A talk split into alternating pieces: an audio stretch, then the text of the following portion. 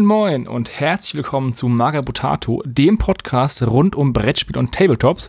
Heute mit dem Clicksmarter September. Ich bin wie immer der Hannes und bei mir ist die Nessie. Hallo. Das ist der erste Clicksmarter im Herbst und jetzt beginnt auch wieder die Zeit, in der ich mehr male, weil bei den 40 Grad im, im Schatten und volle Sonne auf meinem Malplatz ist es immer nicht so geil gewesen. Das stimmt, das ging mir ähnlich. Also über den Sommer, das war ganz furchtbar. Ich habe fürs Hobby echt wenig getan. Vielleicht ist ja jetzt dabei, was ich unbedingt kaufen muss, damit ich mich für den Marathon aufstocke. Wobei das natürlich dann der Marathon 2020 wäre, weil der Kram kommt ja nicht bis Oktober. Ja, vorsorgen. Wer weiß, wann es wieder was gibt. Genau. Es ist ja immer Krieg, dementsprechend könnte es ja auch immer knapp sein.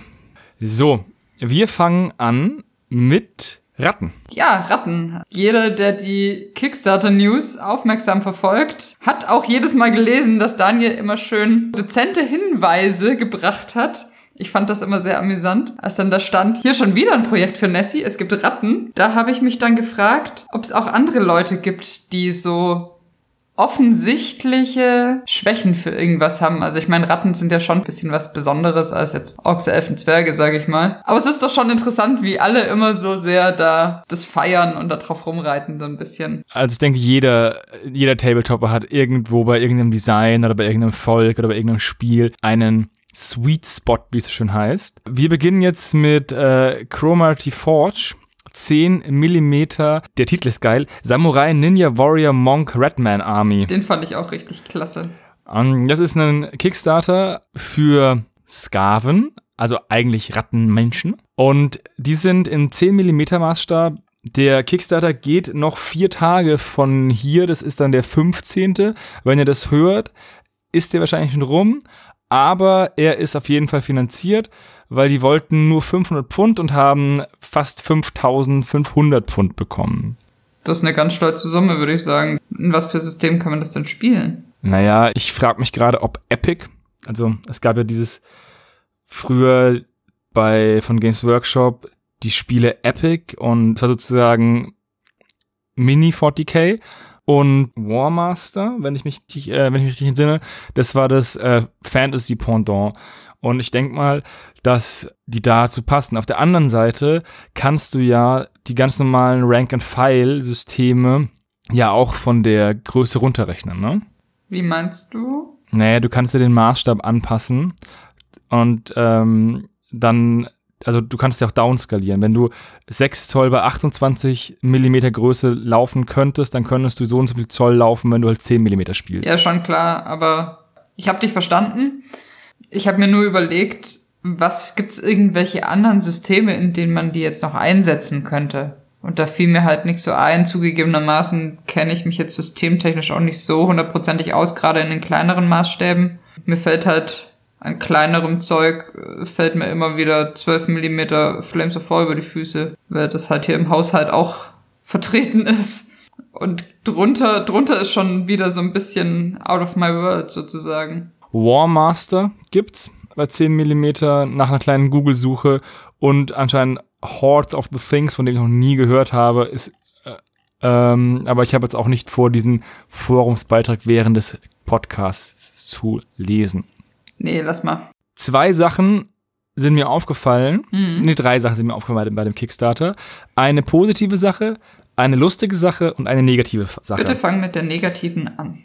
Die Pledge-Level es gibt ein Dollar, also der, der Handshake. Ja. Dann gibt's neun, äh, neun Pfund, ist ein Pfund, also ein Pfund. Dann gibt's neun Pfund, eine einzige Einheit, die ist dann aus sechs so Streifen. Und dann das nächste ist 99 Pfund für zwölf Einheiten für den Preis von elf. Was ist denn, wenn ich vielleicht drei Einheiten haben möchte? Man könnte da noch einen kleinen Pledge auch einfügen, anstatt von neun Pfund auf 99 Pfund zu gehen, dann auf 198 Pfund und dann auf 297 Pfund und dann halt logischerweise auf 396 Pfund. Also da könnte man ruhig vielleicht noch ein, zwei Pledge-Level einschieben, vor allem weil ich halt einfach glaube, dass je höher der Geldbetrag wird, desto weniger Bäcker kommen. Das heißt, man könnte eher mit einem kleineren Pledge-Level noch ein bisschen mehr Leute anziehen. Ja, ich verstehe, was du meinst. Ich glaube, der Hintergedanke ist da, oder ich kann mir vorstellen, dass der Hintergedanke daran ist, dass du halt einfach direkt mit den 99 eine, in Anführungsstrichen, komplette Armee dir zusammenstellen kannst. Und alles andere ist nur noch Größenwahn. Ich weiß, aber ähm, das ist ja genauso, wenn du im Supermarkt bist und die einzige Möglichkeit ist einmal das Probierbrot, was dir die Verkäuferin reicht, zu kaufen oder zu nehmen und dann als nächstes die komplette Bäckerei zu kaufen. Naja, ganz so ist es ja nicht. Zuerst kaufst du ja erstmal von jedem Brötchen eins und dann kaufst du die Bäckerei leer. Das sind dann die 396 oder so. Das fand ich ein bisschen seltsam. Und was ich witzig finde, ist, dass die, die Namen, also das sind ja oft, das sind ja wirklich sehr, sehr nah an den alten ähm, GW-Designs. Und nachdem die das auch wussten, haben die die Namen geändert. Und die Namen sind einfach Redman, dann Samurai, Long Rifles, Warrior Monks, Tides of Rats, Ninjas, Golems, Kanonen, Barrel of Destruction und Drum Ring of Fury. Und die Namen sind alle so mega cheesy. Ich finde die super, die Namen. Die, sind richtig, die wurden wahrscheinlich innerhalb von 30 Sekunden in so einem Meeting zusammengewürfelt. Jeder durfte mal was sagen und dann wurden die genommen. Wahrscheinlich. Aber äh, du hast vergessen Champions und Spellthrowers und die Mounted Samurai.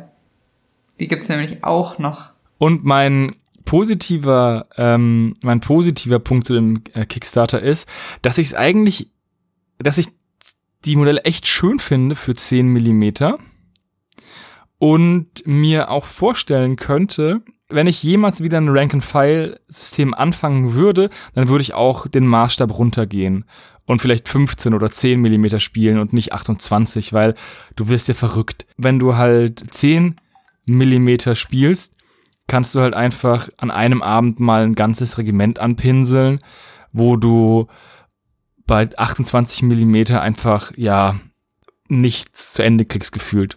Ja, ich verstehe dich, aber also ich muss jetzt ja die 28 Millimeter Riesenarmee ein bisschen verteidigen. Es macht auch unheimlich viel Spaß, über die Jahre zu sehen, wie das wächst. Und es macht vor allem Spaß zu sehen, wie viel das dann am Schluss tatsächlich ist. Also in der Vitrine, wo ich meine Ratten immer stehen habe, sieht das nach, für mich nach nicht viel aus. Die füllen insgesamt fast eine ganze Billy-Vitrine. Wenn ich die jetzt auf dem Tisch habe, ist halt der Tisch brechend voll. Also da passt nichts mehr zwischen. So. Und diese immensen Mengen, das hat schon was.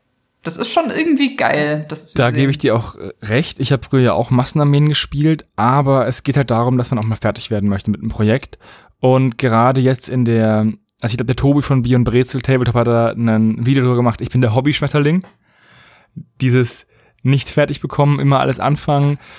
Und dann ist halt so ein kleiner Maßstab für eine Massenarmee gar nicht mal schlecht. Ich glaube, deswegen spielt halt auch The Great War halt in diesem kleineren Maßstab und nicht 28. Da malst du ja ein ganzes Leben lang nur, um die Gefallen einer Schlacht angepinselt zu haben. Das stimmt. Also ich, ich verstehe auf jeden Fall diesen Reiz der kleineren Maßstäbe. Was ich toll finde an diesen Minis ist ja tatsächlich, dass sie wirklich ziemlich original sind. Also die sehen ja wirklich aus wie GW-Minis in kleiner. Die Waffenoption, äh, die ganze, das ganze Design und so, das ist ja schon sehr, sehr ähnlich. Also mir ist es vor allem bei diesen Redman aufgefallen, die ja wirklich wie aus der Blutinsel-Box in Miniatur entsprungen aussehen. Da stellt sich auch wieder die Frage, inwieweit ist das Diebstahl von Design? Die haben ja sogar bei den Warrior Monks das Farbschema genommen von den solchen Mönchen. Ja gut, aber bei Mönchen also ich finde, es liegt irgendwie nahe, da irgend so ein süffiges Grün zu nehmen. Das macht das Ganze nur noch ein bisschen offensichtlicher. Ja, ja das ist wirklich ziemlich Aber das ist ja nicht schlimm, lieber ja. gut kopiert als schlecht selbst erfunden. Das stimmt. Ich finde die, die Schwärme richtig cool. Die Tide of Reds. Die sind auch mega leicht angemalt. Da malst du den Hinterlauf braun an, das, den, den Kopfbereich halt so ein bisschen helleres Braun oder so ein bisschen Hauch Fleischfarben.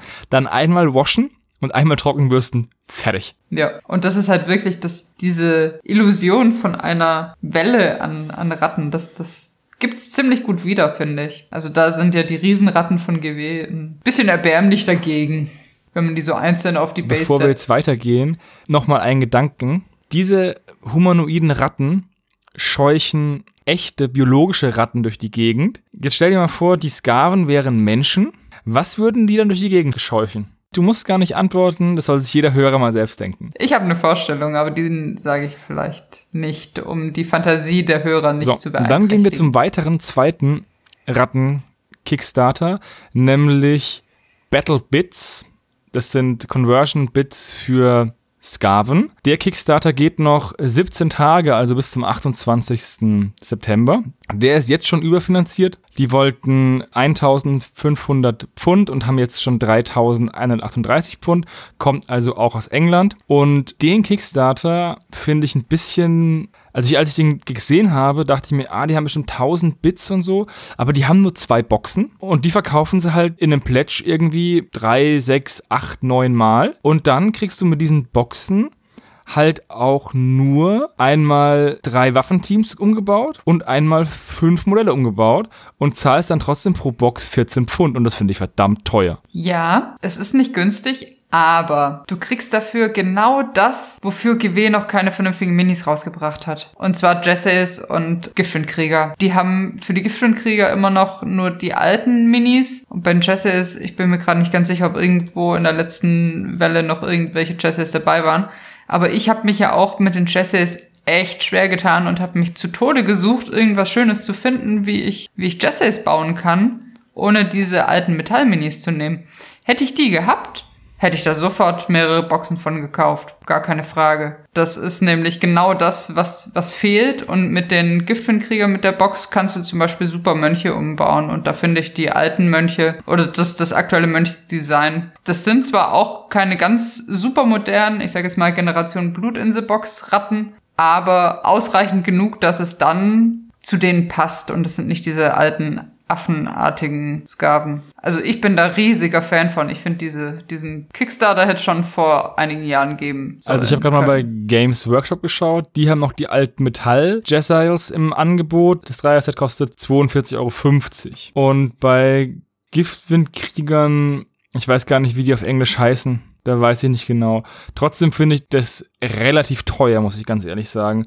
Und ich kann mir nicht vorstellen, dass es in den Weiten der, des Internets und der, der französischen und polnischen Bit-Herstellung keine andere Möglichkeit gibt, Giftwindkrieger oder Long Rifles, wie sie so schön heißen bei dem anderen Kickstarter, zu bekommen, als 14 Pfund zu zahlen für die Arme. Du kannst gerne suchen und wenn du was Schönes findest, also Jesses habe ich jetzt genug, da habe ich das Gitarre-Bits genommen. War im Endeffekt, dadurch, dass ich halt dann auch noch extra Bases geholt habe, gut, da habe ich ein paar von Jonas bekommen. Aber so grundsätzlich bin ich mit meinem Umbau wahrscheinlich nicht viel günstiger gewesen, so insgesamt. Und die sind offensichtlich genau auf die GW-Minis ausgelegt. Wie gesagt, preislich habe ich mir meine Jesses schon auch was kosten lassen und Giftwindkrieger habe ich bis heute nur einen einzigen aus Metall, weil ich nichts anderes Schönes gefunden habe. Wenn du was anderes findest, immer her damit. Dann muss ich meine Skaven auch nochmal erweitern. Aber Naja, habe ich noch ja nichts anderes Schönes gefunden. Ja, ich habe keine Kreditkarte. Ich warte einfach, bis die rauskommen. Die haben ja auch Retail-Preise schon dabei stehen. Aber auf jeden Fall, ich möchte eine Lanze brechen für diesen Kickstarter, weil es wirklich, also zumindest mir hätte es das Leben vor ein paar Jahren deutlich einfacher gemacht. Ja, das ist oft so. Die, viele Errungenschaften machen das Leben leichter und sie hätten das Leben leichter gema gemacht, wenn es sie schon früher gegeben hätte. Wie zum Beispiel die Dampfmaschine oder Penicillin. Brauchst mich jetzt nicht verarschen. Im Hobby ist es zum Beispiel die Washes oder Green Stuff. Ich, ich weiß schon, was du Jetzt meinst. kommen wir zum ersten Kickstarter, den ich rausgesucht habe. Und zwar Duck Quest von Starhead Managers. Ich habe ja mal vor ewigen Zeiten bei Quack Keep mitgemacht, wo diese Enten dabei waren. Und hier gibt es eine Erweiterung, wobei ich sagen muss, dass die Modelle mir echt nicht wirklich gut gefallen. Ich weiß nicht, ob es daran liegt, dass die nicht schön bemalt sind oder ob die qualitativ weniger gut sind als die, die, ähm, die ich hatte. Also man muss sagen, das Design und die handwerkliche Arbeit, die in diesem Quack Keep Kickstarter gesteckt hat, war jetzt auch nicht State of the Art. Aber die sind nochmal eine Nummer drunter. Deswegen fallen die mir diesmal echt nicht, obwohl ich ja schon mal von diesem Darcy Perry einen Kickstarter gebackt habe. Ich habe mich gerade mal so ein bisschen durchgescrollt. Ich finde diese Enden auch irgendwie. Hm. Muss dir beistimmen. So richtig vom Hocker hauen die mich nicht, auch wenn die Ja, Ideen es sind ja ein paar sind. Modelle auch aus der klassischen GW-Schmiede. Also zum Beispiel dieser Mordax ist, oder aus der Hero Quest, ist, glaube ich, der, ehem- der alte Hero Quest Magier. Und dieser Quad bei Children of the Corn hat dieselbe Pose wie diese Zwillinge des Zwielichts, die mal diesmal limitiert für Mordheim gab. Also da wurde wieder ein bisschen beim Klassenprimus stibitzt.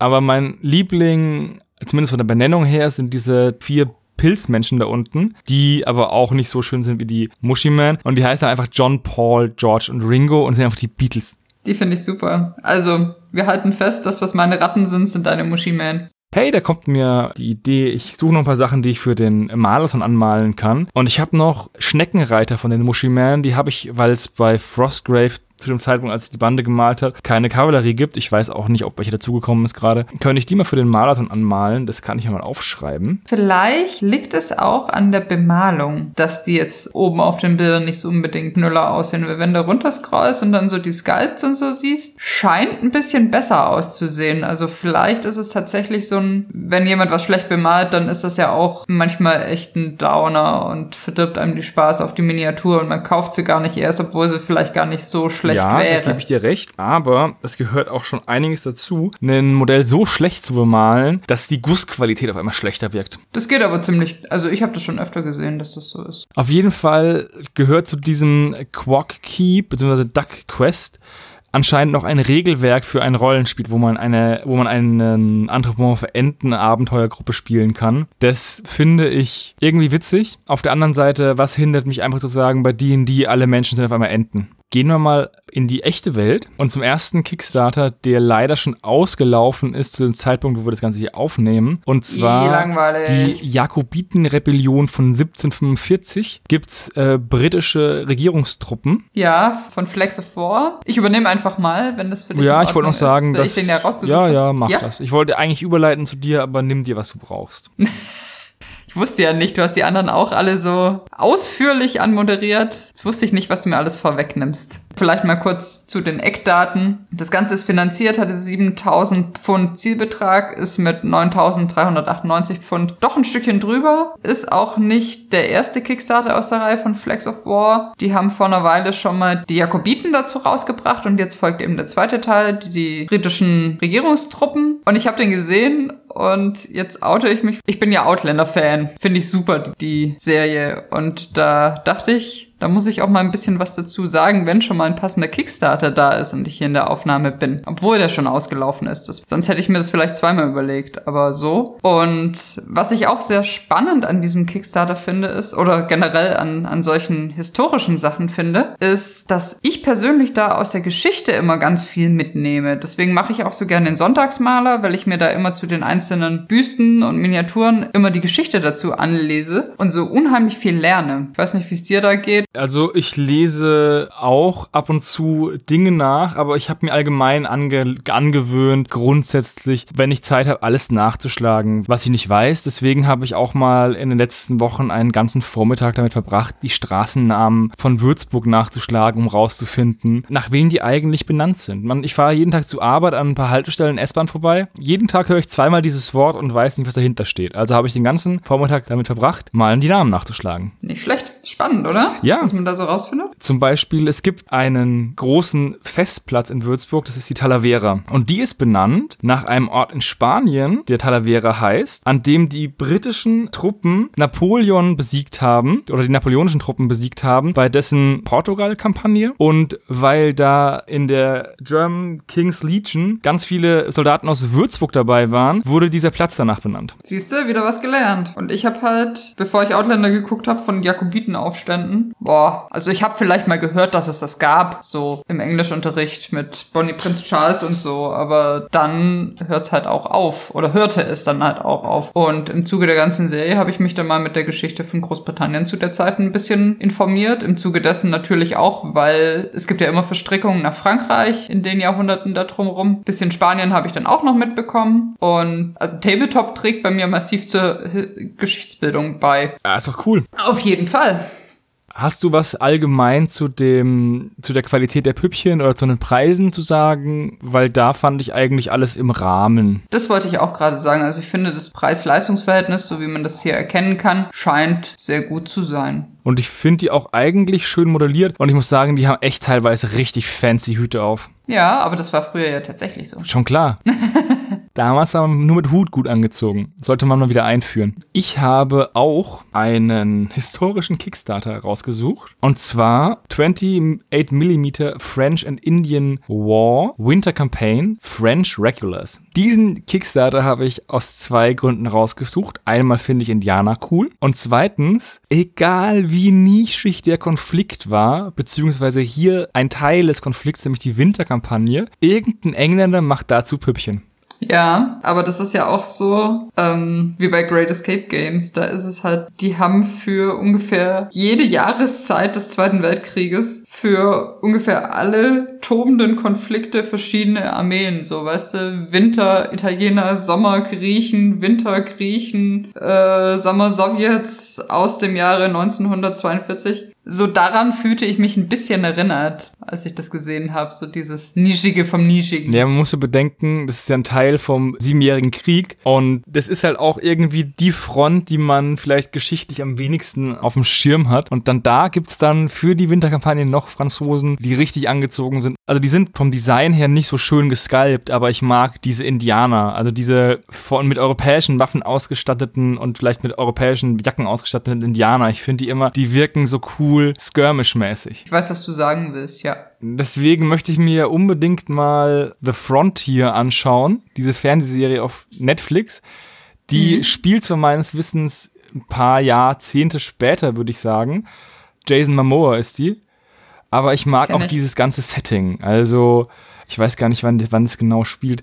Doch in late 1700s. Also rein theoretisch passt es sogar zeitlich zum siebenjährigen Krieg. Naja, der ging bis, bis 1763, also 30 Jahre später ungefähr, sagen wir mal so. Aber ich finde es halt auch ein cooles Setting, dieses ganze Trappertum. Was reizt dich da dran? Ich weiß nicht. Ich mag die Designs, ich mag die Wildnis Kanadas. Ich habe auch sogar irgendwo in den Untiefen meines Pile of Shames ein paar Indianer von Foundry, die zwar nicht in Winterklamotten sind, aber auch mit Gewehren bewaffnet sind. Die habe ich mir nur gekauft, weil ich sie cool fand, und ich brauche die zu nichts. So wie ungefähr jeder Tabletopper nicht nur eine so eine Box zu Hause hat. Ja. Ich habe ich echt nur zwei, drei Boxen zu Hause, wo ich sage, die habe ich mir gekauft, weil sie cool sind, mit dem Wissen, dass ich sie wahrscheinlich nie anmalen werde. Und das sind diese Indianer, das sind von dem Judge Dredd Tabletop der Starter für die Affenbande und von Dystopien Legion oder Wars, also die 28 mm Version, so britische Sturmtruppen, äh, Sprungtruppen. Die habe ich mir nur gekauft, weil sie cool sind, aber die werde ich wahrscheinlich nicht, nie wirklich anmalen. Wobei, jetzt wo die Kontrastfarben draußen sind, werde ich vielleicht mal über die Affen gehen. Aber das ist doch traurig. Also ich meine, es ist ja das eine zu sagen, man wird diese Minis nie für irgendein Spiel nutzen. Aber sie nicht anzumalen, das finde ich schon ein bisschen traurig. Das haben sie nicht verdient. Naja, jeder hat Minis zu Hause, die er wahrscheinlich nicht anmalen werden kann in seinem, in seiner Püppchenlaufbahn. Genauso wie jeder Bücher zu Hause hat, die er wahrscheinlich nie lesen wird, obwohl sie irgendwie cool sind. Ich strebe in beiden Fällen an, dass es nicht so kommt. Ja, das tue ich ja auch, deswegen kaufe ich ja weniger Püppchen und versuche und mehr zu lesen. okay. Ich kaufe nicht weniger Bücher, ich lese mehr. Ja, ist auch eine Möglichkeit. Dein Tag hat auch nur 24 Stunden, oder? Ich weiß, aber jetzt fahre ich ja jeden Tag mit der Strava zur Arbeit, da kann ich immer 20 Minuten auf jeden Fall lesen. Das ist super, das habe ich früher im Schulbus auch immer gemacht. Dass ich dafür einen Durchsatz an Büchern hatte und dann im Studium bin ich immer Fahrrad gefahren. Da war plötzlich nicht mehr so viel Zeit. Bisschen schade. Hörbücher. Auf dem Fahrrad? Nee. So, jetzt verlassen wir mal die Wildnis Kanadas und gehen in die Wildnis des 3D-Drucks zu oh, Bäumen. ein wilder 3D-Drucker. Und zwar hast du ein 24-teiliges 3D-Baumset rausgesucht mit den Worten, dass dir die Bäume eigentlich recht gut gefallen und ich weiß nicht warum. Okay, ich erkläre es dir. Und zwar fand ich zuerst, also ich habe den Kickstarter gesehen und dachte mir, äh, schon wieder Bäume. Das wird so ein. Ich habe sie mir zur Seite gelegt, den Link, und habe gesagt, oh ja, das wird so ein What the fuck. Warum schon wieder Bäume im, im 3D-Druck als Kickstarter-Ding? Dann habe ich es mir genauer angeschaut und habe beschlossen, dass das Konzept ein ziemlich cooles ist. Und zwar sind es so modulare Bäume, wo du dir verschiedene, also erstmal sind da verschiedene Bäume drin, Strünke und halt ganze Bäume sozusagen, das ganze Holzwerk nenne ich es mal, als auch verschiedene Blätterdächer oder Blätterplatten oder wie man das auch immer nennen möchte, so wie wie es früher was Lego oder Playmobil, ich bin mir gerade nicht sicher, da gab es ja auch so, wo du dann so diese Blattplatten auf die Bäume aufstecken Mhm. konntest. So einen Baum habe ich sogar auch hier rumliegen irgendwo. Cool. Ja, auf jeden Fall ist es, gibt's da auch verschiedenste Teile davon. Das heißt, man kann das alles modular zusammenstecken. Außerdem, wie gesagt, die Strünke, die du halt noch entweder so lassen kannst oder mit Ästen vervollständigen kannst. Und dann gibt es noch verschiedene Rinden. Also einmal der ganz normale Baum, dann mit äh, Drachenschuppen und so ein Seelenbaum heißt der, glaube ich, also Soul Tree mit ganz vielen Schädeln. Ich weiß nicht, ob das wirklich Schädel sein sollen oder halt so Seelen. ja, ich glaube, das sind. Schädel. Auf der Zeichnung sind es halt auch Schädel. Genau. unten. Irgendwie hat mich das dann angesprochen, dass man da doch mehr bekommt, als man vielleicht auf den ersten Blick sieht. Also diese Drachenbaum-Idee finde ich eigentlich nicht schlecht. Ich frage mich nur, wie die Umsetzung am Ende aussieht. Was ich aber richtig, richtig cool finde, ist die Art und Weise, wie diese 3D-Render koloriert sind. Mhm. Das gefällt mir mega gut. Ich hätte gerne so einen Comic oder so ein Graphic Novel, der so koloriert ist. Das fände ich cool. Mach doch mal. Ich fange jetzt nicht an, ein Graphic Novel zu machen, ey. Ich will irgendwann auch mal irgendwas in meinem Leben fertig bekommen. Okay. Und nicht nur Sachen anfangen. Okay, dann nicht. Auf der anderen Seite, wenn ich immer Sachen anfange, werde ich vielleicht nie sterben, weil ich habe ja angefangen zu leben und der Tod beendet ja das Leben, aber weil ich so viele Sachen offen habe, dann merkt, denkt der Tod vielleicht, hm, der hat so viele Sachen offen. Ich weiß gar nicht, wo sein Lebensfaden ist und finde nicht zum Durchschneiden. Ich glaube, so funktioniert es nicht. Tut mir leid. Ah. Ja, aber auf jeden Fall war das für mich so ein Aha-Effekt, als ich mich da durchgescrollt habe. Und ich finde auch, die Preise sind völlig in Ordnung. Für 5 äh, US-Dollar kriegst du schon zwei Unique Forest Trees, zwei Unique Leaf Bunches und einen Tree Stump. Also fünf Dateien, ein, äh, ein Dollar pro Datei. Das ist schon in Ordnung, möchte ich sagen. Und für alles, für 40 Dollar, Ja. also für 37 Euro kriegt man einfach alles. Um alles, das kannst du nichts sagen. Und wie gesagt, diese modulare Idee mit den verschiedenen Blättern und so hat mich sehr angesprochen und bis an, an meine Kindheit an besagte Lego-Bäume erinnert. Ja, klar. Ich frage mich dann immer, wie du, wie dann sowas am Ende aussieht. Weil Bäume sind ja immer so eine, so eine Sache. Und oft sehen diese Blätter, die dann als gedrucktes Dach zusammen sind, wenn du sie angemalt hast, mega unnatürlich aus. Auf der anderen Seite, wenn du halt Flock an Bäume machst oder so, sieht es auch nicht unbedingt natürlicher aus. Nee, also ganz viele Platten mit Bäumen drauf fand ich schon. Also da, da gefallen mir einfach nur die allerwenigsten davon. Die allermeisten sehen irgendwie komisch aus. Sei es jetzt tatsächlich auf einer Modellbauplatte oder aber auf einer Tabletop-Platte. Ich finde es da wirklich schwierig, was Stimmiges hinzukriegen, gerade so im, im Fantasy-Bereich. Deswegen mag ich ja zum Beispiel auch den GW-Wald ganz gerne. Diese Mystic Forest aus dem letzten Stammtisch. Äh, oh, den letzten Stammtisch habe ich nicht gehört. Muss ich Oder noch vorletzten, nachholen. ich weiß es, ich bin mir gar nicht sicher, wann, der, wann wir das besprochen haben. Irgendwann, wenn man in so vielen Stammtischen dabei war, Der ganz klassische GW-Wald, den es schon ewig gibt, so. Wo du die Platte so, hast mit den drei. Bäumen, die du rausnehmen kannst. ach so, den meinst du. Genau. Okay. Wo, was würde ich sagen? Ich habe den Faden verloren. Ach, den fand ich schon ziemlich cool, so für Fantasy-Umfeld oder eine Fantasy-Platte. Und ich finde, da fügen sich die Bäume ganz gut ein vom Design her. Die könnte ich mir auch gut in so eine Schlacht zwischen Waldelfen Hochelfen und Untoten. zum Beispiel vorstellen. Nur schade, dass er noch nicht sein Ziel erreicht hat. Aber es sind noch neun Tage übrig. oh ja, stimmt, das haben wir gar nicht gesagt. Haben wir das bei den anderen auch gesagt? Oh. Bei den anderen haben wir es gesagt, aber hier sind noch, äh, also wir haben aktuell 314 Euro von 452. Ich habe das immer in Euro umgerechnet hier auf der Seite. Und es sind noch neun Tage übrig. Also viel fehlt nicht mehr. Vielleicht mag noch ja, jemand der wird wecken. wahrscheinlich noch finanziert. Bei den Indianern ist es übrigens so, die gehen noch bis zum 21. September und die sind schon finanziert von 600 Pfund, sind schon 962 Pfund da. Sehr gut. Dann kannst du ja noch überlegen, ob du vielleicht im Retail deine Indianer kaufst. Ach, ich brauche noch mehr Blister mit Indianern unter meinem Bett. Irgendwann ist es fast wie ein Indianerfriedhof und dann krieg ich Pech. Meinst du? Ja. Da musst du halt noch eine Friedenspfeife dazulegen oder den Klappstuhl oder so.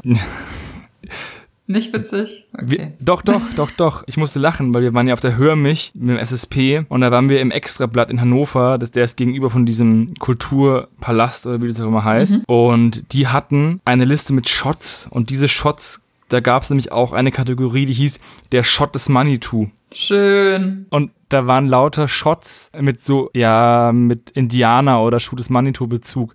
und einer hieß einfach mal Old Shotterhand. Und das fand ich mega witzig. Das ist auch witzig. Es gab noch Harry Shotter, also so Hogwarts-Shots Mhm. mit Rum Weasley und noch 50 Shots of Grey. Aber die waren wahrscheinlich nicht alle grau, oder? Nee, aber die hatten halt alle so Sexanspielungen. Was du nicht sagst, hätte ich jetzt nicht erwartet. Ja, auf jeden Fall fand ich Harry Shotter mega witzig. Ja, finde ich auch witzig. So, jetzt gehen wir mal zu einem Kickstarter, bei dem man für 40 Dollar nicht mal ansatzweise was bekommt. Aber wir sind immer noch im Geländebereich. Das stimmt ja so aber nicht, Dass man dafür nichts bekommt oder dass wir im Geländebereich sind? dass man dafür nichts bekommt. Naja, fast nichts bekommt. Also, wir sind bei Dynamic Wargame Buildings und das sind 28 mm Gebäude aus MDF, die durch Batterie bewegliche Teile haben. Und das Ganze läuft noch 18 Tage, also bis zum 29. September und ist schon gebackt. Die wollten 500 Pfund und haben 13.120 Pfund, also richtig krass überfinanziert. Den haben wir beide rausgesucht. Willst du anfangen oder soll ich? Ich fange mal an. Wo wir gerade schon bei Lego-Bäumen waren, hat mich auch das so ein bisschen an, weißt du, Lego-Technik aus MDF hat mich das erinnert. Dieser große Schaufelradbagger, der da oben direkt in dem Video als, als Bild ist und so. Ich fand das richtig cool, dass du da mit Motoren dein Gelände zum Leben erwecken kannst. Und weil ich vorhin gesagt habe, für 40 Dollar oder Pfund oder Euro oder wie auch immer kriegst du nicht viel. Für 40 Pfund kriegst du zwei Building Kits, aber ohne Motor, aber du kriegst zwei Geländeteile oder zwei Bausätze. Ja, deswegen bekommt man ja fast nichts. Die Sache ist ja die, das Geile an denen ist ja, dass es sich bewegt. Und dann bekomme ich für 40 Pfund Dinge, die sich nicht bewegen. Ja, aber du musst nur 14 Pfund drauflegen. Für 54 kriegst du beide mit Motor. Dann sollten wir vielleicht mal kurz was zu dem Preis sagen und zu dem Pledge-Level, weil, also man, der Kickstarter an sich ist recht teuer. Wobei ich nicht abschätzen kann, inwieweit die Elektronik so ein großer Kostenpunkt ist. Wie gesagt, man bekommt für 40 Pfund äh, zwei Gebäude ohne Motor und man bekommt für 28 Pfund 32 Euro, also ein Geländestück voll funktionsfähig mit Motor. Man muss natürlich noch alle selbst zusammenbauen. Und dieser riesengroße Schaufelradbagger, der kostet am, im günstigsten im Early Bird 94 Pfund, also 106 Euro. Da bekommt man ihn komplett mit Motor und Controller. Und dann ohne Early Bird kostet er 99 Pfund. Ja, möchtest du da noch, soll ich mal was dazu sagen? Wenn du möchtest. Sehr gerne.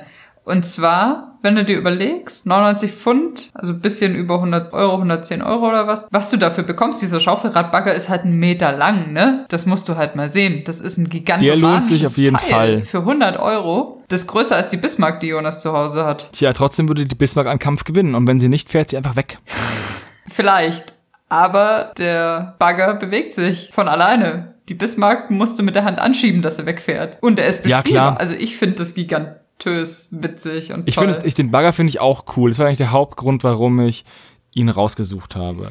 Dass die kleineren Geländestücke meiner Meinung nach relativ viel teurer sind im Vergleich zu dem Bagger. ja, das ist so. Wundert mich jetzt auch erstmal nicht. Aber was ich ein bisschen schade finde, ist, dass sie nicht ein einziges Geländestück fertig zeigen. Also sie bauen das zusammen aus MDF und machen und mit der Elektronik und dann zeigen sie Videos, wie sich zum Beispiel die mobile, also diese Farm bewegt oder der nickende Esel oder dieser oder dieser Ölfass-Rumschubser. Aber ich würde gerne wissen, inwieweit die Dinger noch funktionieren, wenn da Farbe drauf ist, wenn die geklebt sind, wenn da vielleicht ein bisschen Strukturfarbe drauf ist, weil es ist ja schon cool, dass die sich bewegen, aber was ist, wenn ich die ansprühe und bemale und dann kommt halt ein paar Millimeter Farbe drauf? Gehen das, geht es dann noch? Kann ich das, bewegt sich das dann noch oder ist es dann, hängt das dann alles? Inwieweit kann ich die Teile zusammenkleben und die Batterien wechseln, falls es leer ist? Oder läuft es dann irgendwann mal 30 Stunden und nach 30 Stunden muss ich meinen, muss ich meinen, den Boden abreißen oder wie geht das? Das sind alles so Fragen, die ich mir stelle, die halt in dem Kickstarter nicht beantwortet werden. Und deswegen bin ich da eher skeptisch. Also ich sag nicht, dass der Kickstarter nicht funktioniert oder schlecht ist. Ich sag nur, dass wenn man das Ganze einfach so im luftleeren Raum nur als MDF-Bausatz betrachtet, der sich bewegt, ist es cool, aber inwieweit es für Bemalung und Zusammenkleben dann noch weiter funktioniert, ist die Frage. Das stimmt. Soweit habe ich tatsächlich nicht ganz gedacht. Ich fand es aber auch schade, dass das alles nur im Rohzustand oder im überwiegenden Rohzustand sichtbar ist und halt nichts, Also nicht mal irgendwo eins bemalt wurde. Andererseits finde ich, hat diese rohe MDF-Optik, hat auch irgendwie was. Gefällt mir, cool aus. gefällt mir an und für sich schon gut. Aber ja, du hast recht, so ein bemaltes Teil wäre auch mal nett zu sehen gewesen. Die haben ja unendlich viele verschiedene Designs. Also man kann da bestimmt 10 Minuten nach unten scrollen und findet immer noch ein neues Gebäude, was sich irgendwie bewegen kann. Und die haben auch sehr viele innovative Designs, wie zum Beispiel diese Farm. Die sich dreht. Ja, wo ist sie? Ich suche gerade genau. Diese automatische Farm. Ja. Die finde ich mega cool. Es gibt ja auch diesen einen, wie heißt das jetzt? Warte, warte, warte. Der Hydroponics, das ist quasi die Farm, die sich in der Tonne dreht. Ja, genau. Das ist auch sehr cool. Die, sind die finde ich alle ziemlich cool. Was mir noch aufgefallen ist im negativen Sinn, oder ich bin zu blöd, je höher man geht, desto weniger Sinn machen ihre Pledge-Levels. Da muss ich mir nochmal genauer angucken. Also, du bist bei 165 Pfund und da steht Any seven Building Kits. Okay, Ja, sieben beliebig zusammengesetzte Kits. mit Motor. Choose any seven Building Kits from the Kickstarter, bla bla Ja. bla.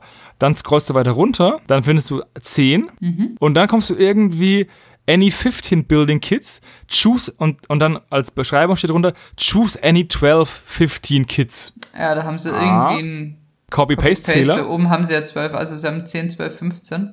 Ja, und dann any 10 Building Kits, Kits, da steht choose any 7 Building Kits. Ja, Also, also da haben sie nicht Da haben sie ihre- aufgepasst. da haben sie nicht aufgefasst und ihre Pledge-Levels falsch beschriftet. Das kann rein theoretisch auch böse enden. Weil, nehmen wir mal an, da, die hätten da unten jetzt eine größere Zahl. Mhm. So wäre es ja in ihrem, in ihrem Ding. Also die, die, du bezahlst 15, bekommst aber nur 12 oder bezahlst 10, bekommst aber nur 7. Ja. Aber stell dir mal vor, es wäre andersrum, dann könnte, ja klar, jeder würde sagen, hey, das ist ein äh, Copy-Paste-Fehler, hab dich mal nicht so lullig, aber da könnte man auch versuchen zu sagen, ja, aber mir wurden da 10 versprochen, die möchte ich auch gerne für einen Preis von 7 haben. Ja, aber wahrscheinlich kannst du dann ja hinterher, irgendwie hast du ein Dropdown-Menü, wo du die sieben beziehungsweise zehn dann aussuchen kannst und wenn es dann zehn Auswahl gibt, dass dann das System vielleicht sagt, so jetzt ist aber fertig. Oder bei sieben sagt, oh jetzt hast du aber noch drei, welche willst du denn noch? Ja, das kann sein, das, das weiß ich nicht. Aber das ist halt ein bisschen unsauber gewesen. Ist mir aufgefallen, hat mich verwirrt. Das dürfte nicht passieren bei so einer großen Kampagne, meiner Meinung nach. Da hätte vielleicht noch ein Lektor drüber lesen können. Ein Korrektor. Korrektor, ist okay. Na, war ein Spaß. Ja, das wär, wär, wurde bestimmt auch schon lektoriert, aber ist niemandem aufgefallen. Haben die eigentlich einen Online-Shop? Äh, ja, und zwar steht bei dem 1 Pfund Pledge Order anything from my website 10% off. Ah, genau. www.wargame-mods.co.uk Weil sollten die irgendwann mal auf einer Messe sein, wie der Crisis oder so, dann käme ich vielleicht mal in die Versuchung, mir einfach mal so ein Gebäude zu kaufen und mitzunehmen und zusammenzubauen. Und vielleicht ist es ja auch auf der Seite, da habe ich jetzt nicht geguckt, vielleicht haben die da ja auch bemalte Sachen, die sich bewegen. Da müsste man mal gucken, habe ich jetzt Ich schau grad, ich sehe jetzt ehrlicherweise nicht geschaut, Asche auf mein Haupt. Also sie haben auf jeden Fall bemalte. Buildings verschiedenster Art, verschiedene Maßstäbe, verschiedene Sci-Fi, Fantasy, Alien und so weiter Sachen. Da sind auch bemalte Sachen dabei, aber ich glaube, dieses mit Motor ist jetzt halt dieses ganz neue Kickstarter-Ding. Ja, das sieht so aus, als hätten die das noch nicht einmal, also das hätten die so nicht, auch noch nicht, auch Teile davon noch nicht im Shop. So rum, wäre das Genau. Satz. Aber ich denke, so gut wie die offensichtlich ankam, wird es auch nicht lange dauern mehr, bis die dann auch im Shop sind. Beleuchtet sind die Teile zum Teil übrigens auch noch, das muss man auch noch dazu sagen. Ja, ja, die haben auch teilweise noch Lampen, ja. Sehr, sehr cool. Das stelle ich mir auch dressig vor. Du musst es ja bemalen, also zusammenkleben, bemalen. Und wenn du das dann bemalst, dann wäre es ja besser, wenn die Lampen nicht drin sind, weil ansonsten malst du auf die Lampe drauf und das ist ja mega, mega kacke. Mhm. Ja. Das heißt, du müsstest die Lampe am Ende, ja, am Ende halt irgendwie reinbringen. Also es sieht sehr durchdacht aus. Also auch deren andere Gebäude, wenn ich mich da so ein bisschen durch die Seite klicke. Und das ist halt so prädestiniert für eine richtig schöne Dioramaplatte oder eine, eine Messenplatte oder so. Auf jeden Fall. Das ist echt ein Hingucker. Mhm. Wie gesagt, ich bin interessiert, aber ich bin skeptisch und würde gerne mal wissen, wie gut man ist oder sein muss, um das dann auch zusammenzubauen. Verstehst du? Weil die Leute sind immer geschockt, wenn sie herausfinden, was für ein schlechter Elektriker ich bin. Blöder Witz, aber ich habe ihn verstanden. Und deswegen würde mich mal interessieren, ob irgendjemand Erfahrung damit hat oder vielleicht auch da mitgemacht hat bei dem, ähm, bei dem Kickstarter. Also wenn einer unserer Hörer da mitgemacht hat und demnächst so einen Schaufelradbagger abzugeben hat, weil er keinen Bock mehr auf Zusammenbau hat, ihr findet bestimmt irgendeinen Abnehmer im Magabotato-Team. Bestimmt. Daran zweifle ich nicht. Ich auch nicht. So, jetzt gehen wir mal zu was anderem. Und zwar zu Kings of War, The Role-Playing Game. Mantic hat zu ihrem epischen Fantasy-Setting Kings of War ein Rollenspiel rausgebracht. Und ich dachte mich, mir bei dem, als ich den Kickstarter angeschaut habe, von keinem System, was ich spiele, kenne ich die, den Hintergrund gut genug, als dass ich ein Rollenspiel in dem Spiel-Setting spielen wollen würde. Auch nicht Geht's dir da genauso oder bist du da fluffiger unterwegs? Ich bin grundsätzlich nicht so der Rollenspieler. Also das heißt nicht so. Ich spiele bisher keine Rollenspiele, außer wenn man WoW dazu zählen möchte, dann habe ich mal ein bisschen in die Richtung reingeschnuppert, so. Das ist ja eher dieses MPPMO-Pork oder wie das heißt. MMORPG. Genau. Ja, also grundsätzlich habe ich mit Rollenspielen nicht allzu viel am Hut. Ich finde das ganz interessant, so als Betrachter von außen. Es wäre aber, glaube ich, nichts für mich. Ich kann noch nicht mal genau sagen, wieso, bevor du mich jetzt dann Weil du es noch nicht ausprobiert hast? Ich kann es mir für mich einfach nicht so richtig vorstellen, so komplett in eine Rolle einzutauchen. Das fällt mir, glaube ich, ziemlich schwer. Du musst ja nicht komplett in die Rolle. Es ist Ja, auch aber fast diesen Anspruch hätte ich unmöglich. dann, glaube ich. Ja, muss, ja, okay, dann scheiterst du an deinem eigenen Anspruch. Ja, wie gesagt, glaube ich alles. Ich habe noch nie ernsthaft Rollenspiel ausprobiert, kann nur Vermutungen anstellen. Am Wochenende ist der Rollenspieltag in Würzburg. Da werde ich wieder hingehen und wieder ein bisschen zocken mit meinen Bekannten. Da freue ich mich schon drauf. So, aber du hast mir ja eigentlich eine ganz andere Frage gestellt und zwar, wie fluffy ich unterwegs bin, quasi. Also bei Skaven habe ich mich mittlerweile sehr mit dem Fluff auseinandergesetzt und fühle mich da auch sehr heimisch. Wie da, also ob man jetzt bei historischen Systemen von Fluff sprechen kann, ist dann die nächste Frage. Dieser Fluff heißt dann Geschichte. Ja, genau, aber das ist ja irgendwie so ein bisschen, ja, weiß ich nicht, bisschen, bisschen seltsam, so historische Rollenspiele zu spielen. Also, nee, anders. Finde ich bisschen seltsam, wenn man bei historischen Sachverhalten von einem Rollenspiel spricht. Weißt du, was ich meine? Oder kannst du irgendwie? Mhm. Okay. Ich kann dir so ein bisschen folgen. Und Kings of War, ich kenne mich nicht auf, aus in dem Universum, deswegen kann ich ja jetzt leider auch nicht so viel dazu sagen, was, ob das Potenzial hat, ob das gut ist oder nicht. Kennst du dich denn mit Kings of War so richtig aus oder nur so ein bisschen? Nee, überhaupt nicht. Also, das ist ja der Punkt. Ich habe mich bei wenigen Tabletops, die ich spiele, so krass mit dem Hintergrund befasst, dass ich sage, hey, ich könnte da ein Rollenspiel spielen und ich kenne die Orte und vielleicht auch die wichtigen Personen, die im Hintergrund die Fäden ziehen und die Charaktermodelle sind so Zeug. Also, das könnte ich nicht. Und ich dachte auch einfach immer, dass mh, ja Kings of War einfach nur die nächste generische Fantasy-Welt ist, um so ein bisschen zu erklären, warum die Elfen und die Zwerge sich die Fresse hauen. Weil wenn du eine Welt hast, in der es ein Rollenspiel geben muss, in der es so unglaublich viele Fraktionen gibt und die alle gegeneinander kämpfen, dann musst du ja eine Welt erschaffen, in der keine Fraktion mit den anderen wirklich verbündet ist. Ansonsten würde es ja am Ende vielleicht, also wird es am Ende vielleicht verschiedene Kombinationen von Armeen, die gegeneinander spielen könnten, rein hintergrundtechnisch nicht, nicht geben. Also ist ein bisschen um die Ecke gedacht oder so. Deswegen muss er den Hintergrund auch ein bisschen offen halten, damit sich auch immer alles schön auf die, auf die Ömme hauen können. Damit es nie irgendwo ein geschlossenes Ende gibt, sozusagen. Ja. Außerdem habe ich mir gedacht, wenn Mantic solche Zwerge rausbringt, kann der Hintergrund auch nicht gut sein. Aber vielleicht ist der Hintergrund ja gar nicht schlecht und die Skalpen einfach nur richtig beschissen. Ja, die haben, die haben einen der besten Fantasy-Schreiber in ihren Reihen, aber Ja, deren, deren Skyper hat zwei linke Hände, meinst du? Mit zehn Daumen. Ja, keine Ahnung. Ich fand es auf jeden Fall interessant, dass es rauskommt.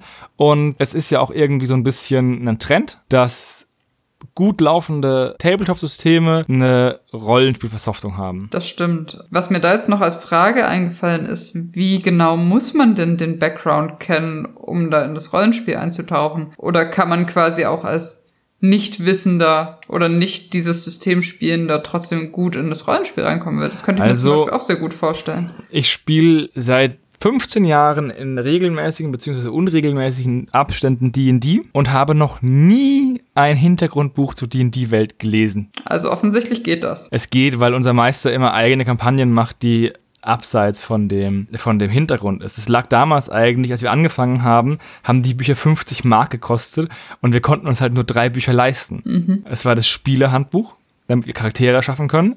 Es war das Spielleiterhandbuch, damit der André wusste, wie er meistert. Und es war das Monster Manual, damit er weiß, wie Gegner funktionieren. Und wir hatten halt kein einziges Hintergrundbuch. Und deswegen hat er einfach eine Welt erfunden, eine Karte gezeichnet, den Ort einen Namen gegeben, sich ein bisschen fluff ausgedacht und dann sind wir da durchgestolpert. Und so machen wir das immer noch. Ist doch cool. Ja. Dementsprechend muss man den Hintergrund, glaube ich, nicht so gut kennen. Es gibt aber auch Leute, die den Hintergrund sehr gut kennen und dann auch eher in so Abenteuern oder auch in Abenteuer aufgehen, die zum Beispiel geschrieben sind. Also die, die man, also fertige Abenteuer, die man kaufen kann. Mhm. Ich spiele auch Shadowrun und da haben wir das Problem, das na, das Problem, dass wir da auch noch nicht ganz so hintergrundfest sind und weil das eine Welt ist, die halt in der du nicht einfach von Dorf zu Dorf ziehst und Trolle erschlägst, sondern du den Hintergrund kennen musst, damit du weißt, wie die Charaktere, denen du gegenüber stehst, in NSCs, wie die handeln oder was sie im, Hinter im Schilde führen oder für wen die arbeiten, muss man da halt wiederum hintergrundtechnisch ein bisschen mehr drauf haben, was ich mir versuche anzulesen, was aber auch immer ein bisschen dauert. Ja, klar. Also so, so Fluffs kannst du ja auch unglaublich aufblähen. Auf jeden Fall. Durch Zufall bin ich über ein zweites Rollenspielsystem gestolpert, das rausgekommen ist vom Crowdfunding, und zwar Steam Age. Das ist ein Fantasy-Steampunk-Rollenspiel. Das ist auch nicht auf Kickstarter, sondern auf Indiegogo. Geht noch 32 Tage, also bis Mitte nächsten Monat, Mitte Oktober. Und will 8000 Euro, ist gerade mal bei 775 Euro. Das habe ich rausgesucht, weil das von einer von einem Typen aus meiner Heimatstadt, aus Würzburg gemacht wurde. Habe ich auch gerade gesehen. Und ähm, ich bin in einer WhatsApp-Gruppe, Würzburger Rollenspieler halt, wo man sich halt ein bisschen abspricht und auch mal Leute und so neue Leute so mal anfragen können oder Leute, die halt eine Gruppe gründen wollen, Gleichgesinnte finden.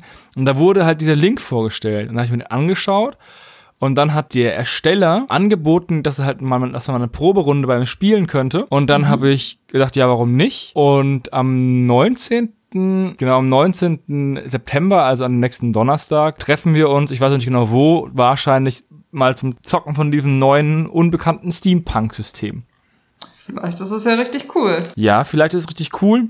Die Artworks sind nicht so mein Stil, aber das ist ja auch, das braucht man ja nicht beim, beim Rollenspiel. Auf jeden Fall bin ich interessant und ich finde die Idee ziemlich cool und ich mag das Setting und deswegen würde ich mich freuen, wenn es funktioniert und ankommt. Wie ist denn das Setting? Kannst du da naja, Steampunk. Steampunk und Fantasy halt. Ein Crossover. Achso, ich dachte jetzt vielleicht noch irgendwie ein paar Details oder so. Aber nee, ich habe mir zwar den Ding durchgelesen, aber das ist hauptsächlich, wie der Kickstarter läuft oder beziehungsweise die Indiegogo-Kampagne läuft mhm. und weniger, wie der Hintergrund funktioniert. Okay. Was ich ja sehr deutsch finde, dass aufgeschlüsselt ist, wofür das Geld benötigt wird, diese 8000 Euro.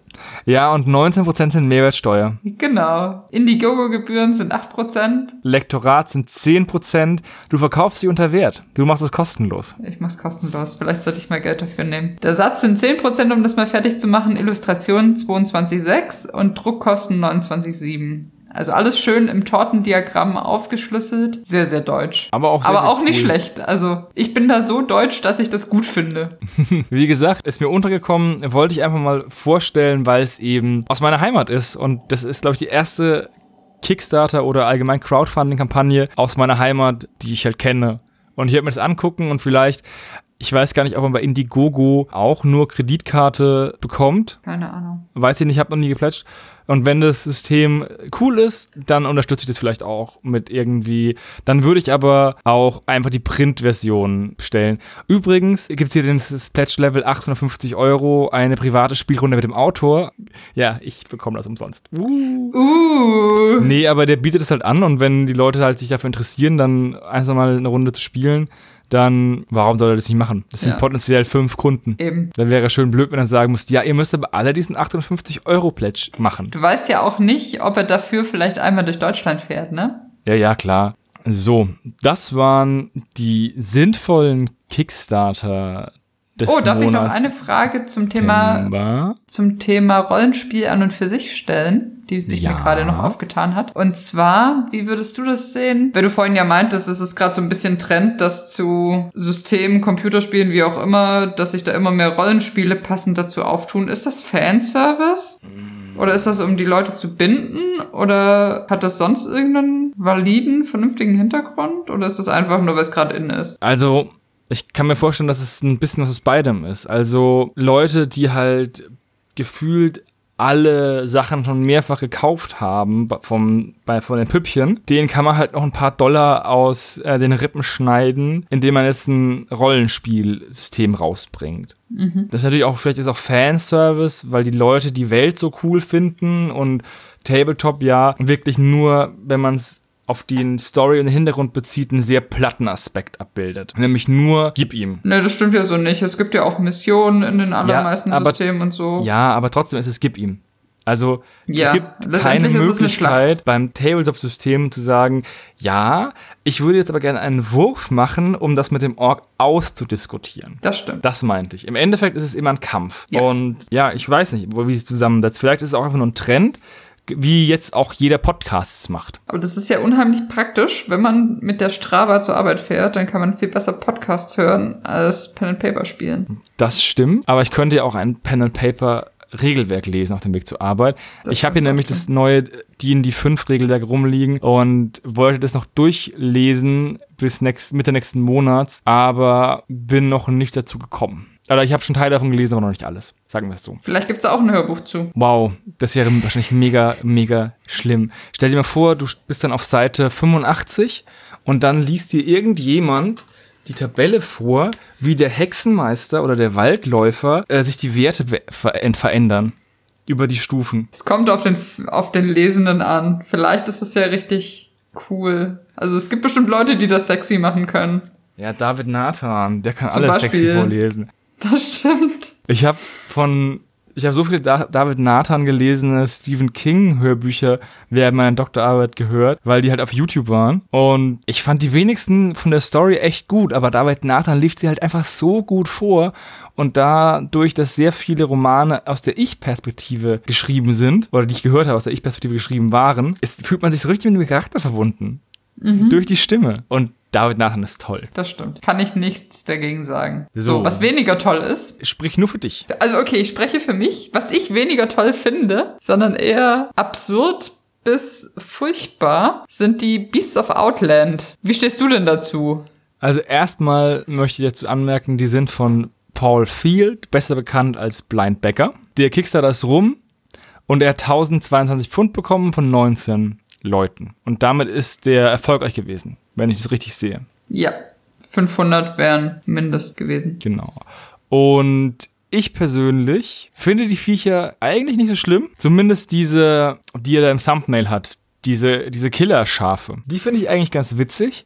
Und es zeigt sich, dass der wirklich besser daran ist, Tiere zu modellieren als Menschen. Naja, aber gut sind die Tiere auch nicht. Naja, ich finde die nicht so schlimm. Ich finde die furchtbar. Die sind halt ein bisschen oldschool, aber handwerklich sind sie bei weitem besser als zum Beispiel diese drei zeitreisenden Gentlemen, die er neulich hatte. Oh, da muss ich gleich mal nochmal. Übrigens ist es der 50. Kickstarter, den er gemacht hat. Also der hatte die letzten waren halt diese Beasts of Outland, den wir jetzt besprechen, dann Traveler Through Space and Time und dann diese Angry Bears, diese bösen Bären.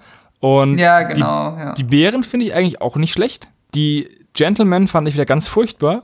Und diese Beasts finde ich eigentlich auch okay. Also als Frostgrave-Monster würde ich die einsetzen. Da bin ich ganz ehrlich. Okay, vielleicht spiele ich einfach zu durchgestylte Systeme, aber ne. Aber die Sache ist die, Menschen kann er halt nicht so gut. Nee, das ist richtig. Die sehen alle immer so ein bisschen Klumpig. klumpig degeneriert aus. Vielleicht hat er deswegen auch so viele Inf-Maus-Modelle gemacht. Mag sein.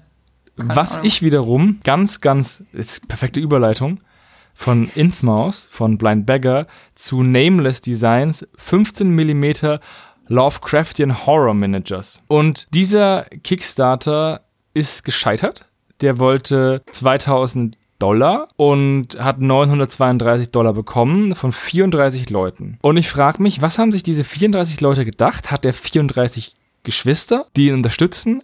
Weil das ist wirklich seltsam. Also es gibt eines dieser Modelle, das ist ein ein Schoggot, ein Schoggot. Das ist einfach nur ein Klumpen Du mit? Pusteln, genau, mit Pusteln.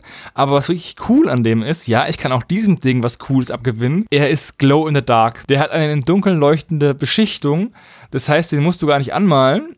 Den legst du einfach aufs Spielfeld und machst Licht aus. Ja, vorher musst du ein bisschen Licht angemacht haben. Ja, Der ist sicher cool, wenn du ihn noch ein bisschen washst. aber inwieweit würde dann das Glow in the Dark weggehen, wenn man ihn wascht? Naja, aber da oben ist ja ein Bild, wo er auf jeden Fall schwarz, also in Teilen schwarz ist. Mhm. So auf ungefähr Hälfte des Ja, wo diese lustige Scrollbereichs. Sprechblase ist mit den Soldaten, wo der eine sagt, Sergeant, ich habe mich nicht für das gemeldet. Genau. Da ist er ja auf jeden Fall irgendwie bemalt. Also irgendwas muss da ja gehen. Ja, es gibt übrigens noch Elder Things und Great Race of Yin-Einheiten und die sehen alle ganz furchtbar aus. Das Problem ist ja einfach, dass wenn du dir die Kurzgeschichten von Lovecraft durchliest, dann benutzt er Millionen Adjektive, aber oft sagt er auch einfach, es war unbeschreiblich, Tentakel und bla und dann kann man ganz schlecht sich eine Vorstellung machen, wie es halt am Ende aussieht und deswegen ist es halt auch einfach schlecht umzusetzen als Miniatur. Und diese, ja, diese Kegel mit diesen drei Armen, wo zwei Krabbenscheren haben und einer ein Staubsauger ist und dann, Und dann noch irgendwie drei Augen rausklupschen. das ist einfach, das ist einfach, ja, es ist, das ist unbeschreiblich hässlich. Ich finde es jetzt nicht unbeschreiblich hässlich, ich finde es eher sehr, sehr strange. Hm. Ich finde es auch teuer, ehrlich gesagt. Das, was du da kriegst, wenn du da die Qualität anguckst, die drei Stück für 20 Dollar, also die jeweils eins von diesen Einheiten, äh, 20 Dollar. Wenn du 10 Dollar oben drauf zahlst, kriegst du noch den, den Glow-in-the-Dark Shoggoth. Ich finde das viel. Ja, am besten finde ich, dass du unten 18 von diesen Gians bekommst. Das sind ja alles Dubletten. Da gibt's ja nur ein Design. Ja. 18 mal die gleiche Mini. Für 100, Eu- für 100 Dollar. Ja. Also Das ist schon sehr teuer. der Kickstarter, also es wundert mich nicht, dass dieser Kickstarter nichts geworden ist. Mich auch nicht. Sagen wir es mal so. Auch wenn der Glow-in-the-Dark irgendwie witzig ist. Ja, Glow in the Dark finde ich auch. Gibt es eigentlich von einem der gängigen Farbhersteller eine Glow-in-the-Dark-Farbe? Müsstest du mal Daniel fragen. Bestimmt. Zur Not bei Green Stuff World. Die Frage ist halt immer, was bringt? Jetzt sind wir mal ehrlich. Glow in the Dark ist ein nettes Feature, aber du spielst ja meistens nicht im Dunkeln. Ja, aber wenn du dann nur im Dunkeln spielst? Das wäre dann mega cool, meinst du? Ja. Ich weiß nicht. Dann, Vor allem, wenn es dann noch verschiedene Farben gibt. Also ich meine, es gibt ja nicht nur dieses komische Sternhimmelgrün, das wir alle kennen aus Kindheitstagen. Es gibt ja auch noch andere nachtleuchtende Farben. Ja, er hat bestimmt was Cooles, wenn das auf dem Spieltisch ist.